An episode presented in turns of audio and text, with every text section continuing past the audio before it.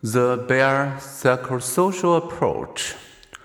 To cause psychological disorders sickness tilts research heavily towards the influence of biology and away from the influence of our personal histories and social and cultural surroundings.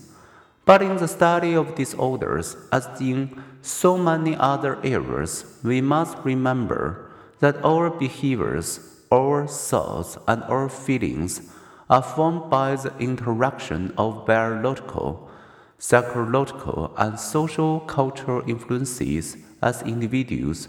We differ in the amount of stress we experience and in the ways we cope with stressors. Cultures also differ in their sources of stress and in traditional ways of coping. Some disorders, such as depression and schizophrenia, occur worldwide, from Asia to Africa and across Americas. Schizophrenia's symptoms often include irrationality and incoherent speech. Other disorders tend to be associated with specific cultures. In Malaysia, amok describes a sudden outburst of violent behavior Latin America lays claim to susto, a condition marked by severe anxiety, restlessness, and a fear of black magic. In Japanese culture, people may experience tajin kaius fuso, a social anxiety about their appearance, compared, combined with a readiness to blush and a fear of eye contact.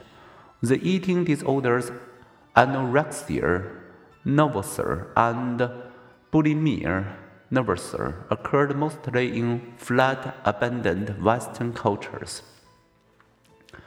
Such disorders may share an underlying dynamics while differing in the symptoms manifested in a particular culture. Disorders reflect genetic dis disposition and psychological states, inner psychological dynamics, and social and cultural circumstances. The Baer psychosocial approach emphasizes that mind and body are inseparable.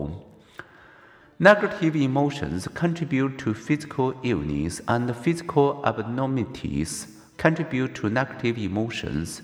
Epigenetics, the study of how nurture shapes nature, also informs our understanding of disorders. Genes and environment are not the whole story.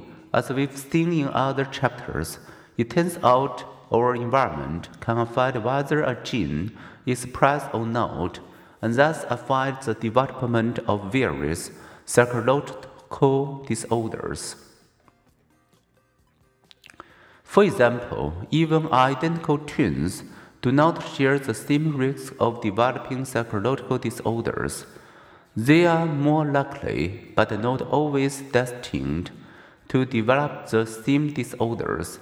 Their varying environmental factors influence whether certain culprit genes are expressed.